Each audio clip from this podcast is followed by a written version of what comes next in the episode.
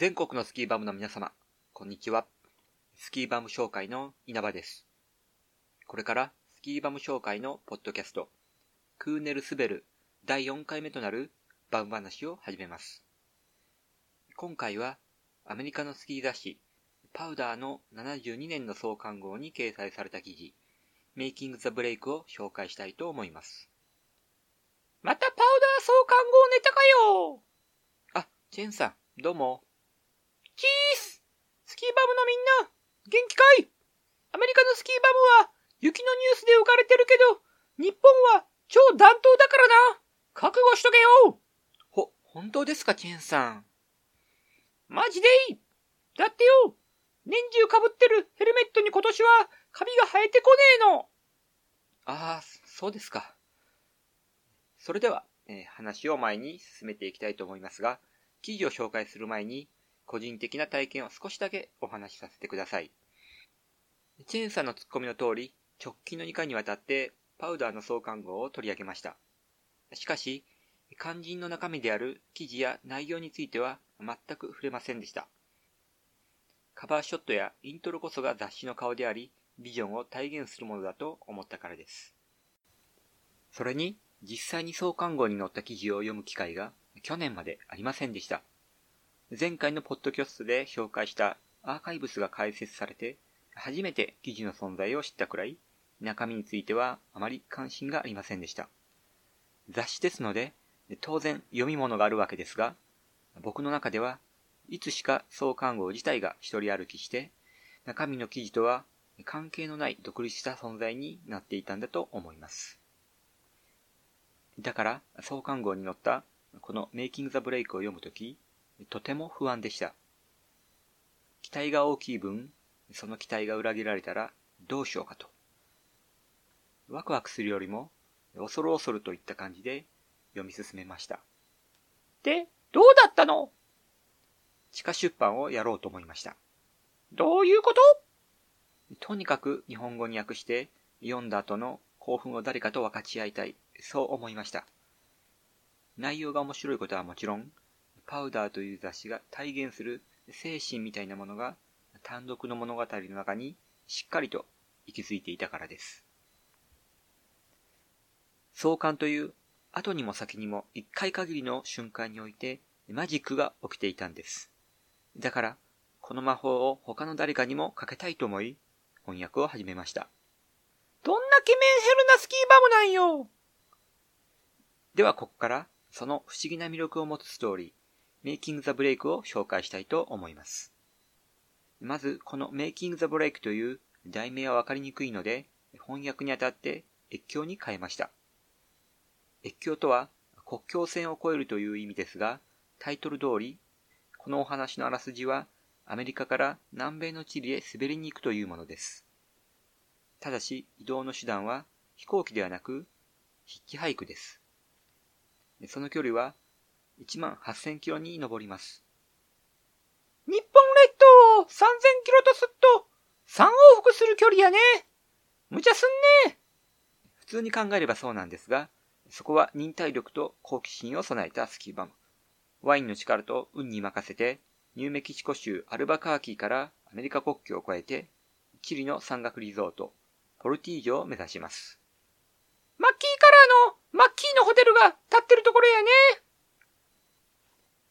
登場人物は2人です。バーモント州ストーのパトロールで働くスキーバムの作者と相棒の通称ザ・インディアンです。ザ・インディアン最高そうなんです。このザ・インディアンがとても魅力的な人物なんです。ロスアラモス出身のニューメキシコの先住民の青年で、当時ホットドッグスキーで有名なアイダホのサンバレーのスキーパトロールなんですが、パトロールなのにスキーは全く滑れなくて、むしろ滑れないことを誇りに持っているんですね。でも、救助用のソリの扱いは上手で、他のパトロールからも一目置かれているんだぜ。なんでそんな人物がパトロールになったかというと、雪上車メーカーのジョーコール社がマイノリティグループ支援という目的というか名目でスキー場に派遣したんです。このあたりが当時のアメリカ社会を図らずも映していて、古い記事を読む楽しさでもあります。とにかく、ザ・インディアンという存在なニックネームが付けられるほど、ワップスが幅を利かすスキーヤーのコミュニティでは、先住民族は外部の存在だったんだと思います。ザ・インディアンの方もその立場を逆に利用していて、したたかで憎めないキャラクターなんです。つうか、ザ・インディアンってその呼び方どうなのよ？そうですね。今では、ポリティカルコレクトネスの点から言ったら、アウトの用語です。それも含め、時代性が出ていて面白いなと思いました。それから、このザ・インディアンには、偽りなき微笑みの狼という部族内で使われる戦士の称号があるのですが、その名の通り、誰にでも微笑む人懐っこさがあって、それがこのヒッチハイクの物語の隠れテーマにもなっているんです。ザ・インディアン最強今、ヒッチハイクの物語と言いましたが、実はほとんどスキーや雪の話は出てきません。スキーが出てきても、それは物語の背景でしかなく、推進力にはなっていません。それでも、最後まで読むと、ちゃんとスキーの話になっているんです。もっと言えば、パウダーのイントロが高らかに歌うところのスキーです。どんなスキーかといえば、パウダーを滑る人、パウダーを滑るために旅をする人、パウダーを滑るために山に入る人、そういう人なら誰でも経験したことのあるスキーです。どういうこと？答えになってねえよそう思われましたら、ぜひ、スキーバム紹介お手製の海賊版を手に取って読んでいただければと思います。手に縄をはめられても知らねえぞ今回、外国のスキー雑誌の記事を紹介するにあたって、もう一つ目的がありました。日本のスキー文化は100年を超える長い歴史や日本固有の風土に根ざしています。ですが、オーストラリアの軍人によって近代スキーがもたらされたように、欧米からの影響も少なくありません。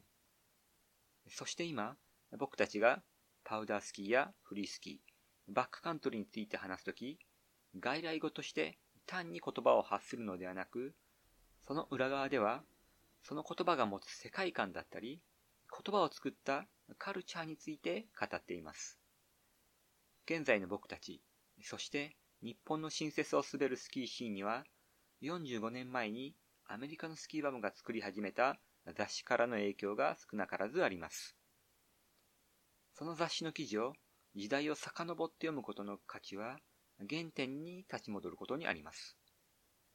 原点とは何かが始まるスタート地点です。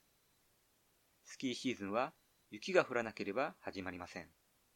でも、シーズン前でも僕たちはいつだって何かを始めることができます。僕の場合、このポッドキャストを始めるきっかけになりました。このポッドキャストでは、スキーの楽しさや素晴らしさを伝えるつもりはありません。このポッドキャストを聞いてくれる人は十分に知っているからです。その代わり、スキーを始めたばかりの頃のワクワクする気持ちに似た何かを伝えたり、分かち合えたらと思います。最後まで聞いてくれて、ありがとね